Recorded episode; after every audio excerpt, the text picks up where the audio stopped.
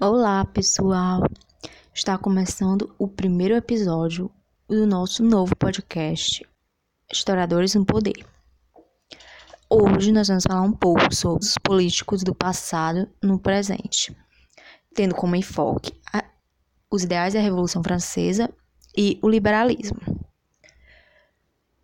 Partindo do entendimento de Hobsbawm de que toda história é história contemporânea disfarçada, iniciamos nossas discussões acerca dos usos políticos do passado, entendendo que os fatos podem ser mudados e reinventados, muito embora possuam pequenas bases de inverdade. Sabe aquela frase, quem vive de passado é museu? Digamos que essa frase não é pensada de forma correta. Acho que o correto seria, quem vive de passado é inteligente. Isso porque, se você articular o passado a seu favor, você domina os discursos e se sai bem. O passado tem um poder, ele transforma o presente e influencia no futuro, não é mesmo? Durante toda a história, foi possível perceber o quão importante o passado foi para os povos contemporâneos. Isso se prova com o período renascentista, em que o Renascimento retomou valores da cultura clássica, que foi representada pelos autores gregos e latinos, como a autonomia de pensamento e o uso individual da razão, em oposição aos valores medievais, como o domínio da fé e a autoridade da Igreja. Importante ressaltar a importância que os, que os historiadores possuem, junto com o saber histórico, para que possamos compreender melhor o passado e fazer um bom uso dele, pois estes serão fundamentais para desmentir falácias e mostrar por meio de bases teóricas como ocorreu aquele determinado acontecimento no passado. Como eu disse anteriormente, o passado tem um poder. Pegando para o nosso contexto, o poder do passado da ditadura perpetua até hoje. Mas o uso desse passado, ele foge à vivência coletiva. Os fatos, a força desse passado agride e machuca muitas pessoas. Os fatos e a história contam uma coisa e as pessoas interpretam outra ou elas fazem um entendimento diferente. Então, eu indago como é que a gente está interpretando e construindo as visões desse passado. Eles são construídas com teor científico ou não passam de achismos? Utilizações do passado e de suas memórias são prejudiciais. É notório que a importância dos usos do passado no presente, a partir do entendimento das memórias, bem como também um resgate da história para compreender o presente, percebemos como se faz necessário o uso dessa temática para os historiadores. E agora vamos iniciar uma pequena discussão acerca da Revolução Francesa. Abordando primeiramente uma França pré-revolucionária, final do século XVIII, com a crise do antigo regime em várias nações da Europa, um período de crises que assolou a França e que gerou críticas dos muitos setores da sociedade ao Estado absolutista. A crise econômica aparece como fator central para a Revolução. A França estava endividada por manter o luxo da corte e participar de guerras como a Guerra dos Sete Anos e nas guerras de independência dos Estados Unidos. A situação fez com que o governo aumentasse seus impostos, e junto a isso, os franceses tiveram algumas das piores colheitas de sua história resultando em grande aumento do preço dos alimentos e, consequentemente, na fome da maior parte da população. A crise política que sucedeu foi agravada pela influência de pensadores iluministas. As pessoas do campo e da cidade passaram a se mobilizar para exigir mudanças, iniciando a revolução. Bem, o terceiro estado, formado pelos que menos tinham direitos, reivindicaram mudanças nas assembleias, exigindo que os votos fossem individuais entre cada deputado, não mais entre os estados, possibilitando assim uma maior representatividade. O rei Luís XVI tentou impedir que a Assembleia se reunisse e agisse. Contudo, a Assembleia foi transferida para o Palácio de Versalhes, a fim de elaborar uma Constituição. Sob forte pressão popular, o rei foi obrigado a permitir a ação da Assembleia. Nesse ponto, nós percebemos a famosa luta de classes em funcionamento. o povo reunido e agindo por melhorias, protestando, disseminando ideias e atuando com a violência necessária. Gerou muito medo por parte dos governantes. As ideias iluministas também influenciaram as revoluções americanas, chegando até mesmo no Brasil, apesar de ser em outro tempo e contexto histórico, inspirando rebeliões como a que houve na Conjuração Mineira e a Conjuração Baiana, sobre uma perspectiva de tornar as sociedades justas e racionais. No Brasil contemporâneo, vemos embate entre o que se baseia o iluminismo, onde acontece uma visão de mundo que valoriza a ciência e a razão. Na pandemia do novo coronavírus, podemos listar em grandes números teorias da conspiração que desmerecem a ciência e onde a razão é distorcida. Inclusive, muitos questionamentos que já haviam sido supridos, como por exemplo o formato da Terra, questionando se de fato é redonda, vieram à tona. Explicações que se baseiam em achismos e teorias infundadas eliminando todas as bases para a comprovação de qualquer verdade, métodos desenvolvidos na teoria pelos filósofos iluministas e comprovados em laboratórios nos dias atuais. É como se voltássemos à Idade Média, no sentido mais pejorativo do termo. Contudo, a própria liberdade de criticar é um dos fundamentos abordados pelo Iluminismo, onde muitos perderam a vida para que possamos criticar, não livremente, mas de forma consciente e construtiva. Um exemplo disso está no artigo, abre aspas, a contribuição da crítica feminista à ciência, fecha aspas. O termo explana as contribuições trazidas pela crítica feminista, ampliando as formas de pensar, explorando a produção do conhecimento científico sobre a condição de neutralidade universalismo e objetividade da ciência, além do seu viés, digamos, machista. Abre aspas. A crítica feminista evidenciou alguns limites impostos ao maior acesso das mulheres no campo científico. Enfatiza como a noção de gênero se torna significativa na medida em que introduz outros componentes na prática científica. Fecha aspas. Essa citação é de Bandeira, 2008, página 207. Quando olhamos para este passado revolucionário, percebemos que as mudanças que ocorreram naquele período ainda estão presentes nos dias de hoje, como, por exemplo, a descentralização do poder na figura de uma única pessoa, o Estado separado em três poderes executivo, legislativo e judiciário então, são questões que mudaram os rumos políticos, econômicos e sociais, não só da França, mas do mundo, impactando nas formas de as pessoas verem o mundo.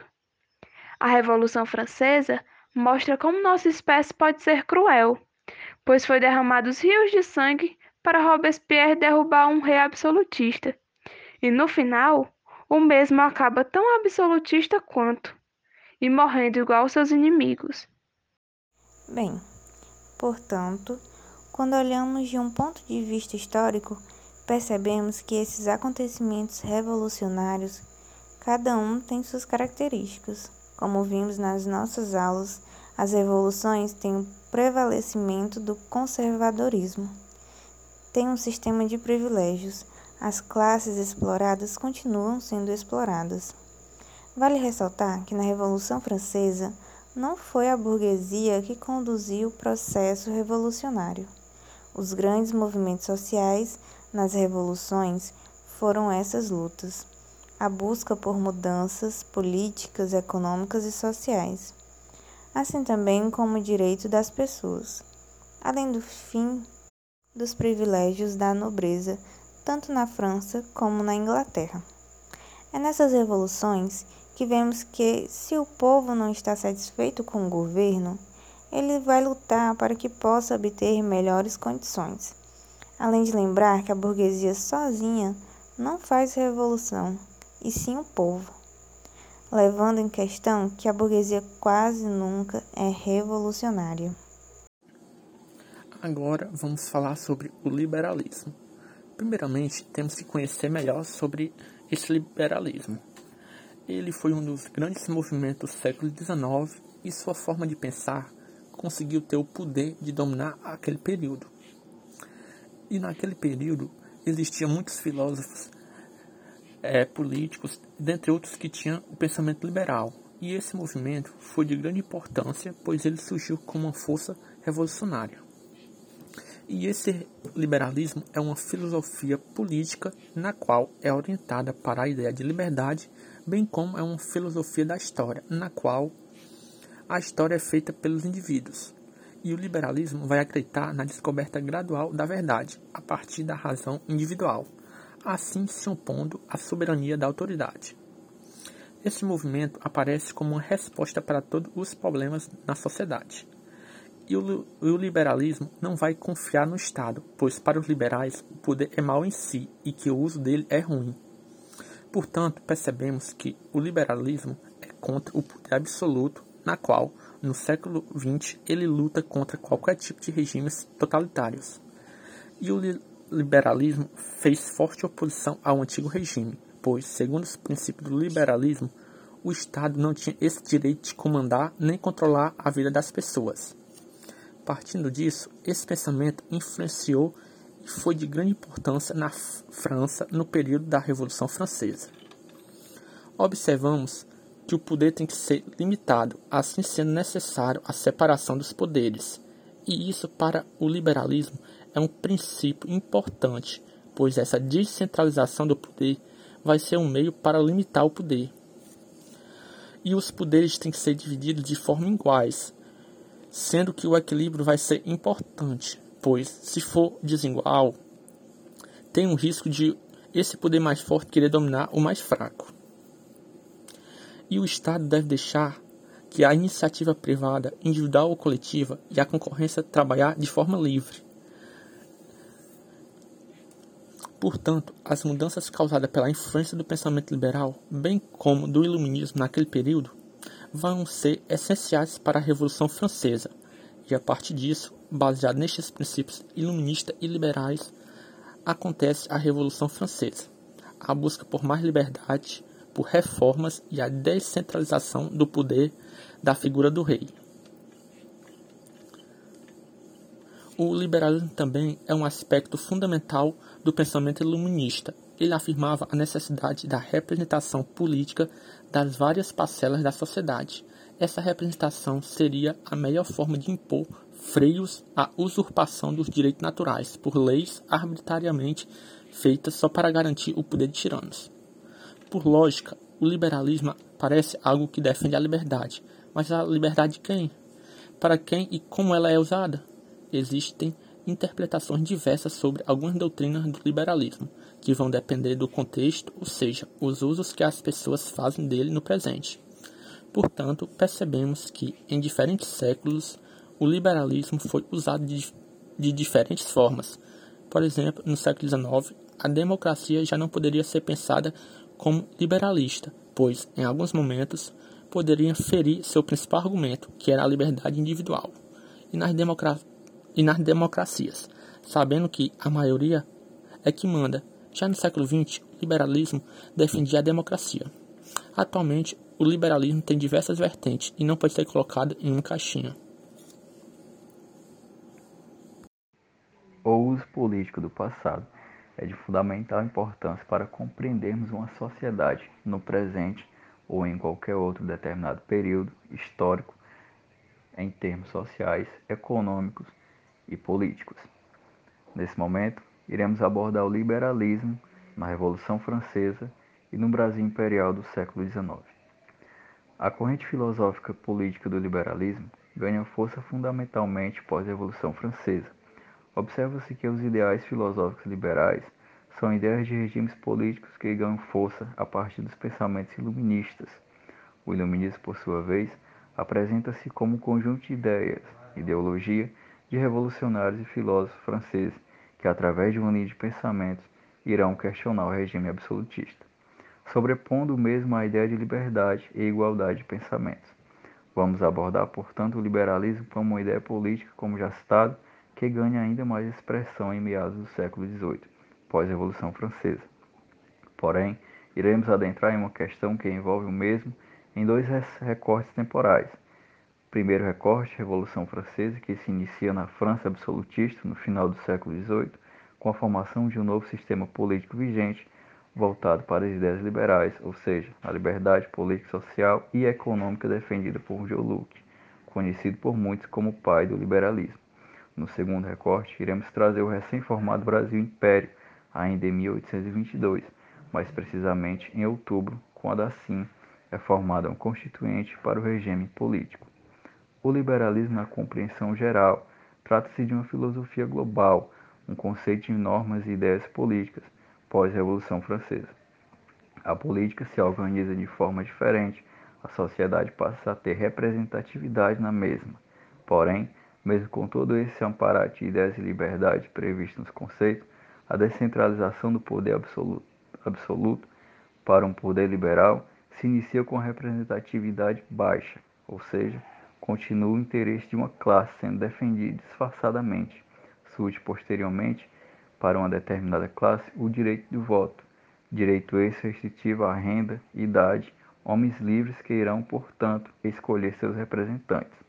Uma classe da elite que irá governar usando da política do liberalismo, mas percebe-se que, é pre que predominará a defesa do próprio interesse da classe da elite, se tornando assim um liberalismo duvidoso, fato político que se repetirá em outros períodos históricos de formação de governo, ou seja, uma política passada que influenciará no uso da política no Brasil Império do século XIX.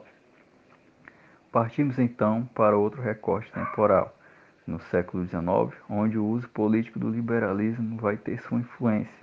Em junho de 1822, quando o então imperador do Brasil convoca todo o império iniciar, para iniciar um constituinte que irá se instalar no império e província no ano seguinte. O imperador tinha o objetivo de organizar politicamente o um novo país. Com isso, representantes como absolutistas, abolicionistas, federalistas e em discussão liberalistas se confrontariam para impor suas ideias. A maioria do cunho liberais. O ministro José Bonifácio representa, portanto, as ideias liberais. O mesmo representante das ideias políticas liberais defendia que o poder do imperador seria maior importância na política, na constituinte e de todo o restante da sociedade. Compreende-se, portanto, a defesa do interesse de uma classe da elite brasileira, como exemplo, uma citação do livro 1822. Abre aspas. Uma exceção curiosa foi o médico e jornalista baiano Cipriano Barata, que apesar de eleito com o maior número de votos, negou-se a tomar posse. Alegava que tudo não passava de um jogo de cartas marcadas, controlado pelo imperador.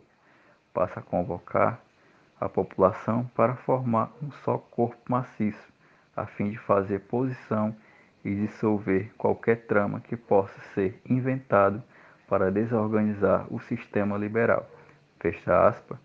Citação de Laurentino Gomes, no livro 1822, página 215.